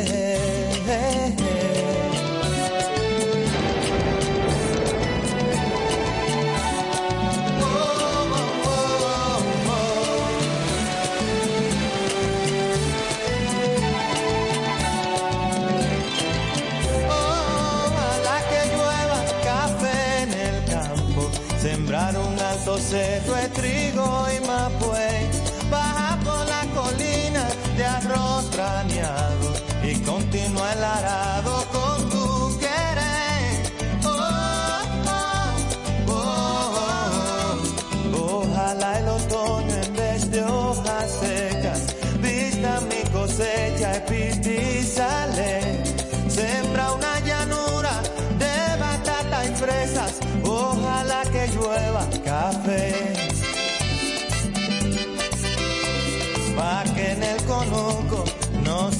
Ojalá que llueva café en el campo.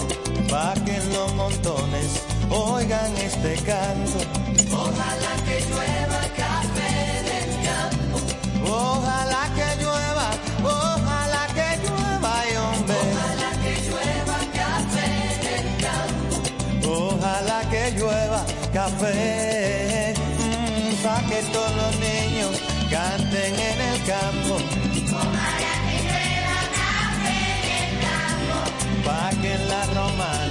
Oigan este canto.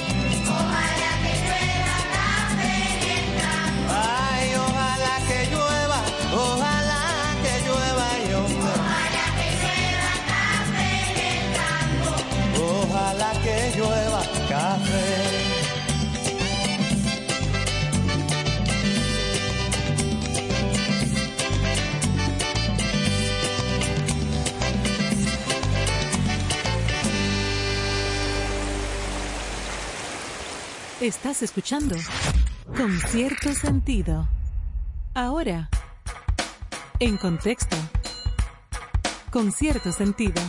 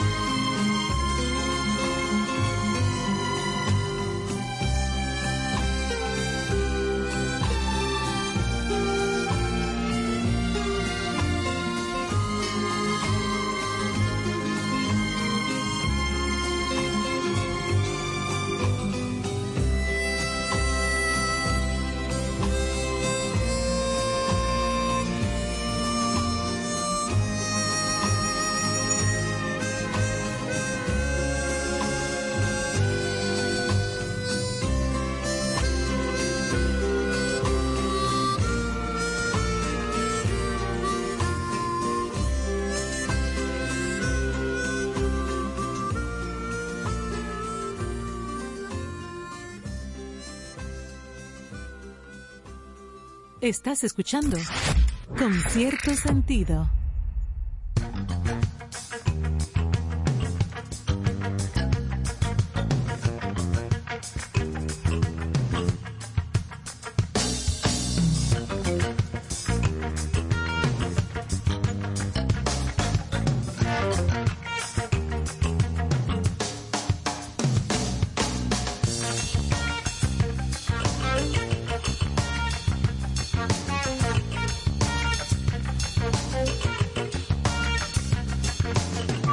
Muchas gracias, ingeniero Emanuel. Bueno, escuchamos ahí el tema central de la película Midnight Cowboy, Perdidos en la Noche. Pero eso es de los otros días. Sí, bueno, de ayer, ayer se estrenó. No, ¿En qué año más o menos? ¿De qué año? setenta y pico, setenta y pico. Eso era cuando Buenas tardes a la Eh, orden. exactamente.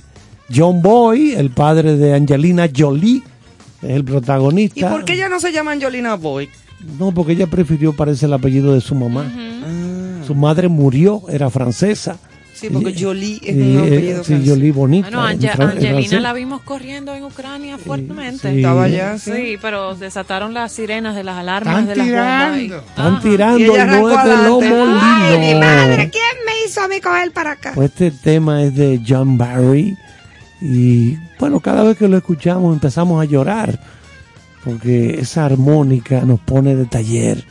Sí, es como nostálgica la música. sí. Oye, la, Las y- y- y la armónicas. armónica de Stevie Wonder. porque- Buenísima, Ay, buenísima. no. Espectacular. Vámonos con las noticias. Bueno, noticias muy buenas para mí, por, ca- por, eh, eh, particularmente. Bueno, se- no, Kevin anótame. Spacey, Anótame. el famoso actor protagonista de House of Cards, protagonizará su primera gran película tras Señores, Escándalo no- del Abuso. Noticia calientita. esa. Calientica, calientica.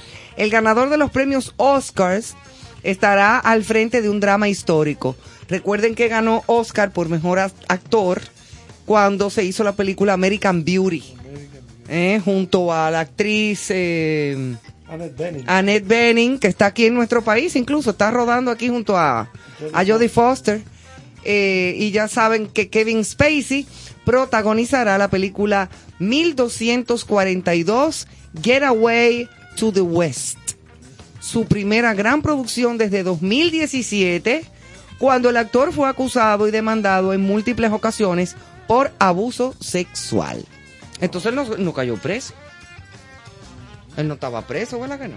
No. no. El ganador de los dos premios Oscars estará al frente de este drama histórico en una coproducción internacional con capital procedente de Reino Unido, Hungría y Mongolia, informaron medios de comunicación especializados en Hollywood. Esta cinta cuenta con la historia de Batu Khan, nieto de Genghis Khan. Oigan por dónde va la cosa. Uno de los comandantes en jefe del imperio mongol. Y tampoco de las chicas del can. Tampoco, Genghis Khan, eso era lo más malo que había. Imagínate, comandante en, en jefe del imperio mongol. Oye, ponte tú a pensar, sí. ¿quién era ese Camaján? Quien se le asignó la responsabilidad de invadir Europa. Yo sé que él no iba a Él regresar. terminó fracasando, pero en el camino Ajá. y en el proceso, ya ustedes saben cómo estaba el muerto ahí. Kevin Spacey no iba a regresar a un papel que no fuera. Una cosa impactante. Exactamente. Y qué bueno. En esta ocasión, Spacey compartirá reparto con actores como Eric Roberts, Cliff- Christopher Lambert, Terence Stamp, Jeremy Newmark y Genevieve Florence. Genoveva, Genevieve Florence. Bueno, pues yo me alegro muchísimo que Kevin Spacey esté otra vez frente a las cámaras, en rodajes, porque es un excelentísimo actor. Y asumo, nada más por esto, que el hombre pues pudo superar todas aquellas eh, eh, acusaciones de abuso sexual y toda la cosa. Sabemos que él es homosexual, eh, aunque siempre lo dijo. O sea, Sí, él sí. era un, un homosexual abiertamente, públicamente. Claro que sí. Pero que quienes lo acusaron de abuso sexual como que fueron gente de que, que no, porque hace 20 años que él me miró y me dijo, ay, mi, y mi hijo, tú estás lindo. O sea, como que espérate, ¿por qué no lo dijiste cuando te lo dijo? Yo nunca he entendido ese tipo de, de, de acosos y de abusos, pero nos alegra muchísimo que Kevin Spacey esté de vuelta. Ojalá se siga rodando sí, House sí. of Cards. ¿Quién sabe si Sí, retome? quién sabe. ¿Quién sabe si retome? Pero vamos a ver. Eh, ¿Con qué seguimos, chicos? Señores, aquí tenemos más noticias ahora en contexto y me estoy sorprendiendo de encontrar. Pero eh, sorpréndete, que la gente te oiga. Sí. Pero que- sorpréndete. Que, que me escuche. ¡Oh, wow! Ok. Eso, ok. Sí, bueno, las cosas tuyas. Estoy leyendo aquí que viene y se va a producir una comedia teatral. Siempre compartimos lo, lo que se va haciendo en teatro, lo que se hace en teatro en nuestro país. de intrigas que va a reunir en su elenco a María Castillo y Aidita Selman. Oye, Ah, Jefa, le bien. mando un fuerte dúo. abrazo. Qué bueno verla años sin mi verla en- amiga y Ah, hermana Idita. en las tablas. Qué Le voy- bueno. Le voy a escribir seguido desde Excelente. aquí. Eh, se va a dirigir esta obra teatral en la sala Ravelo que lleva por título Ra, Ra- Radoyotka. Rado- no, Radojka. Radojka, ¿verdad? Radojka. Radojka. Está muy chula la foto promocional y todo de la Buenísima. de la obra. Esta pieza teatral va a estar en los días 24, 25 y 26 de junio en la sala Ravelo del Teatro Nacional. Así que para poner en agenda que el teatro sigue sigue con grandes No, no, no, este año ha sido, mira, una cosa escena, impresionante. bueno, escuchaba a al tema de la obra de que también se va a reponer justamente ahora en mayo de tu mejor enemiga Ajá. que los Con- días el- está todo lleno en fechas Sí, que- todo, todo reventado. exactamente O sea que nos alegra muchísimo que eso esté pasando. pero qué bueno leer este junte eh, esta propuesta donde abundan las malas noticias y situaciones que se convierten en una catarsis para poder olvidar los problemas y reírnos con ganas. Eh, narra a Radayovka, ¿verdad? Dos mujeres, Gloria y Lucía, que se unen en un inesperado suceso que desencadena la trama de esta inolvidable comedia y las lleva a tomar una radical decisión para poder subsistir y conservar su trabajo.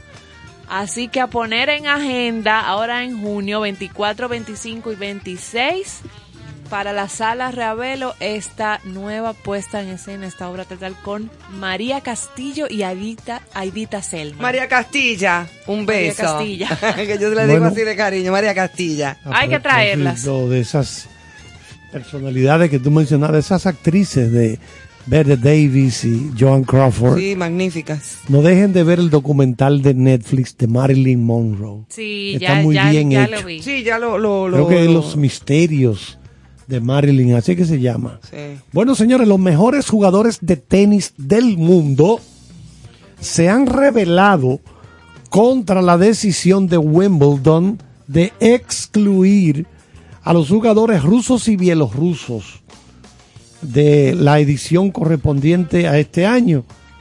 ¿Por qué? Bueno, por la operación militar de Moscú en Ucrania e instaron a despojar al campeonato del derecho a dar puntos de clasificación a los participantes. Si la Asociación de Tenistas Profesionales hace caso a los jugadores y ratifica la propuesta en las próximas 48 horas, Wimbledon perderá su estatus como torneo del Grand Slam. Grand Slam, ustedes saben que el Grand Slam lo componen cuatro grandes torneos. El primero que es el australiano, el abierto australiano, Exacto. se celebra en, en, en, los primer- en la- en enero. ¿Por qué? Bueno, porque ellos están allá en verano. O sea, mientras estamos en frío, aquí en Europa y Estados Unidos. Sí, es igual que cuando que Exact- allá en Argentina, por ejemplo, están en verano también. Exactamente. Entonces, Ellos están en el hemisferio por sur. eso arrancamos con el abierto australiano en enero, que está frío como el diablo por todos los sitios. Menos allá. Por menos allá. Entonces, y, y en Argentina también es verano. exactamente. Entonces, por eso arrancan con el abierto de Australia, que es la primera pata del Grand en Slam. Sydney. Camarada, En eh, Melbourne. camarada, Ah, en Mel- eh, le quiero hacer una corrección. Dígame. ¿En qué revista o documento usted ha entendido que el diablo es frío? Más frío, Más que frío el que el diablo. Porque Ah, debe ser que ardiendo como el diablo. Ese término del diablo, usted sabe que Por lo que he leído, creo que es ardiendo. Tú- Sí, pero que tú sabes. vaina, que yo no- a mí no me Hay gente que no se le puede mencionar ese nombre de que frente a ellos, porque el pájaro no se llama. Sí. Y que sé yo qué, yo he visto Sí, sí, otro disparate, otro disparate. en televisión, Sí, en todas sí, partes, una serie sí. de disparates, porque, porque sí. tú mencionas una cosa no te va a salir. Profesor. Bueno, pues Entonces, ustedes digo saben- yo, eh, ah. ustedes saben cuánto reparte. Bueno, el Grand Slam son australiano, Roland Garros, que es el abierto francés, Francés. Wimbledon en Londres y el US Open, Nueva York, el abierto de Estados Unidos en Nueva York. Ahí están las cuatro patas, lo que se llama Grand Slam. Y entonces, ¿cuánto reparte Wimbledon? 43 millones de dólares. Unos cheles para los está muchachos. repartiendo entre ganador, la mujer que gana sencillos femeninos, el hombre que gana sencillo masculino, doble, etcétera, etcétera. ¿Cuántos Grand 40 Slam ha ganado Nadal?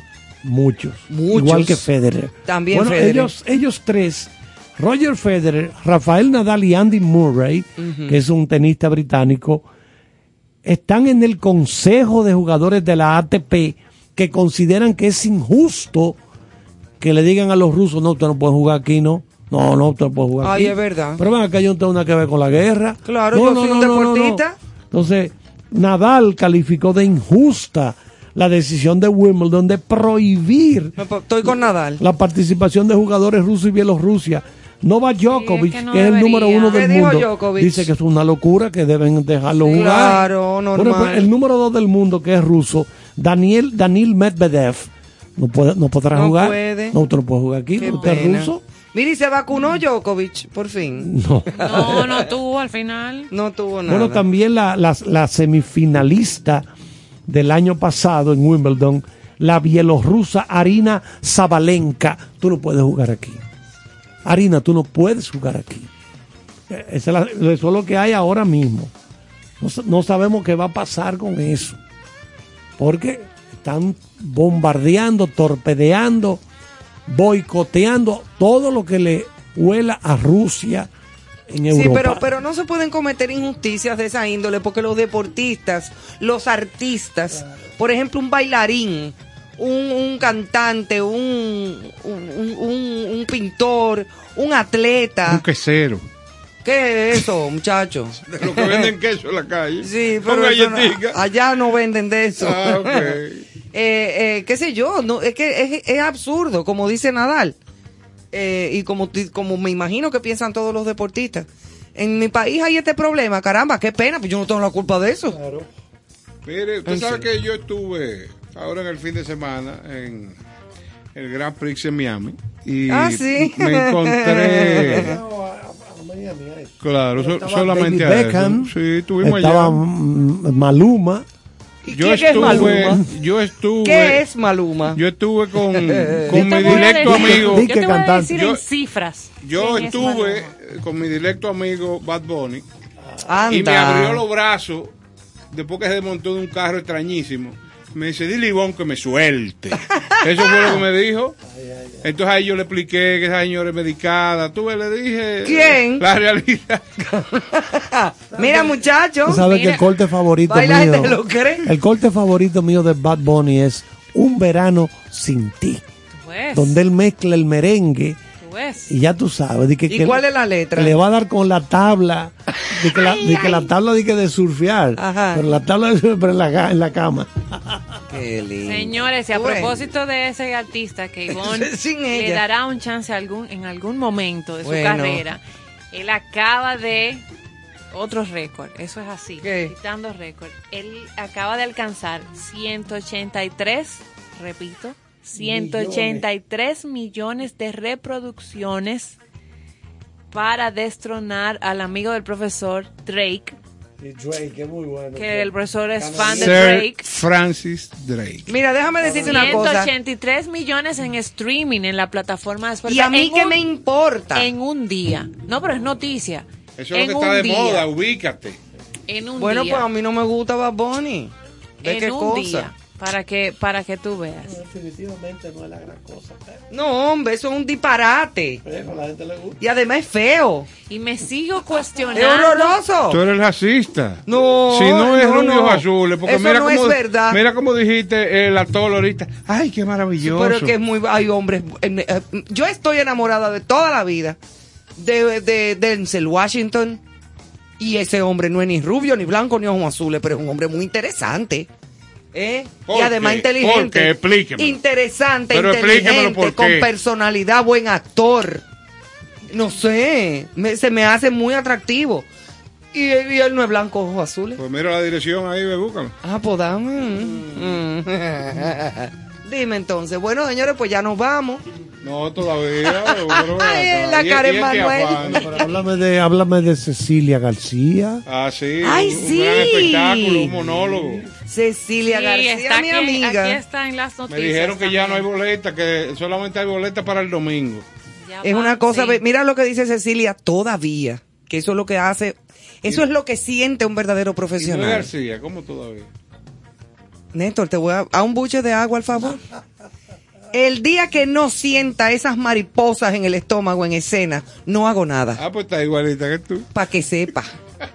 Ah, el monólogo de Herbert Morote se presentará desde el 19 de Señores, mayo Estreno mundial, eso no Entre- se un ha- estreno mundial, eso no se es ha cualquier- presentado en, ninguna parte. en ningún sitio. Eh, se presentará el tie- el- este próximo 19 en la sala Ravelo del Teatro Nacional. Me encanta esa sala. La experimentada artista Cecilia García sube a las tablas el 19 de mayo para protagonizar este estreno mundial, mundial del monólogo Alma Mahler, La novia del viento, a partir de las 8.30 de la noche en la sala Ravelo. El monólogo fue escrito por el peruano Herbert Morote.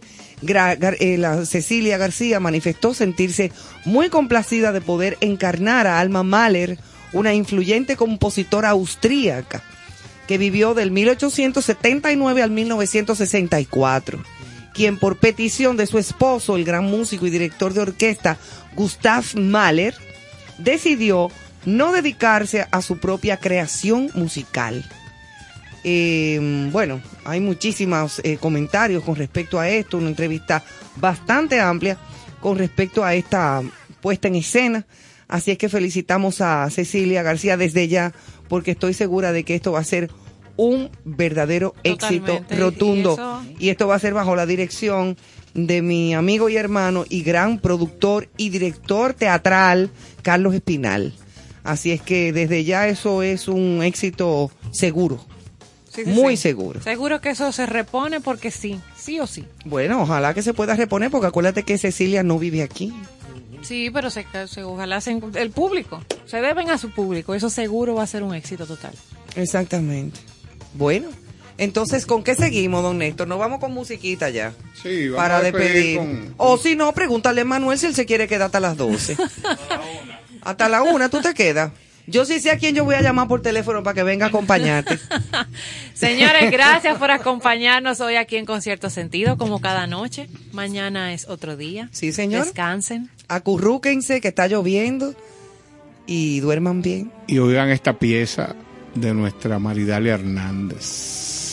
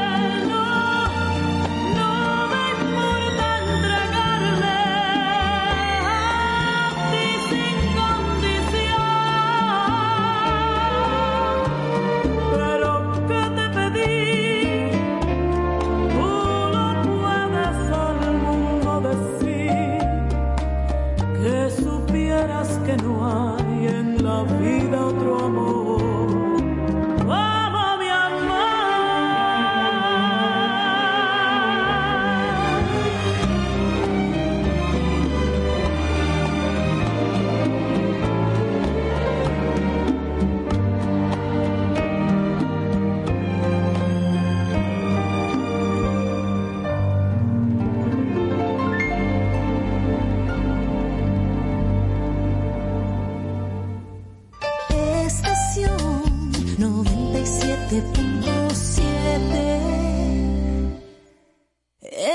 Estación 97.7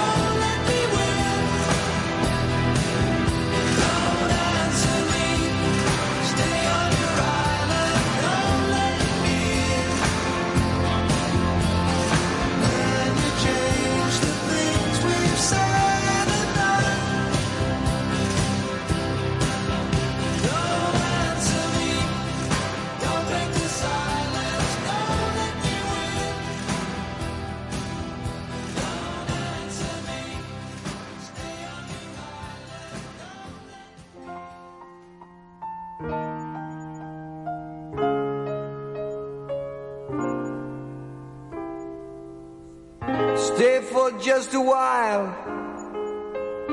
Stay and let me look at you. It's been so long I hardly knew you. Standing in the door. Stay with me a while. I only want to talk to you. We traveled halfway around the world to find ourselves again. September morn.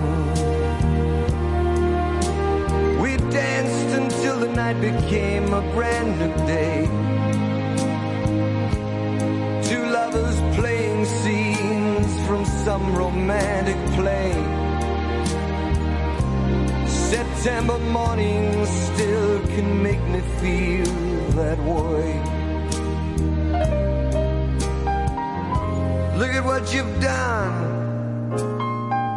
Why you've become a grown-up girl. I still can hear you crying in the corner of your room. And look how far we've come, so far from where we used to be. But not so far that we've forgotten how it was before. September morn. Do you remember how we danced that night away?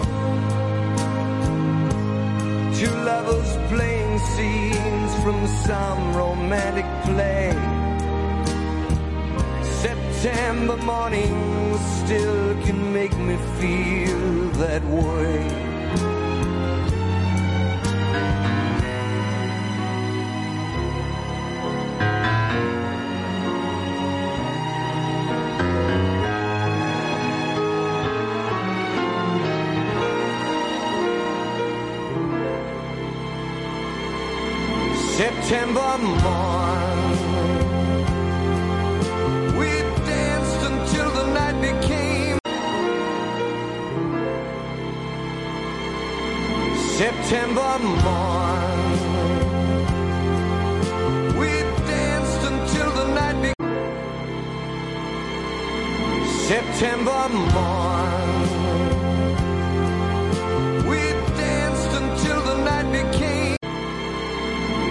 September morn.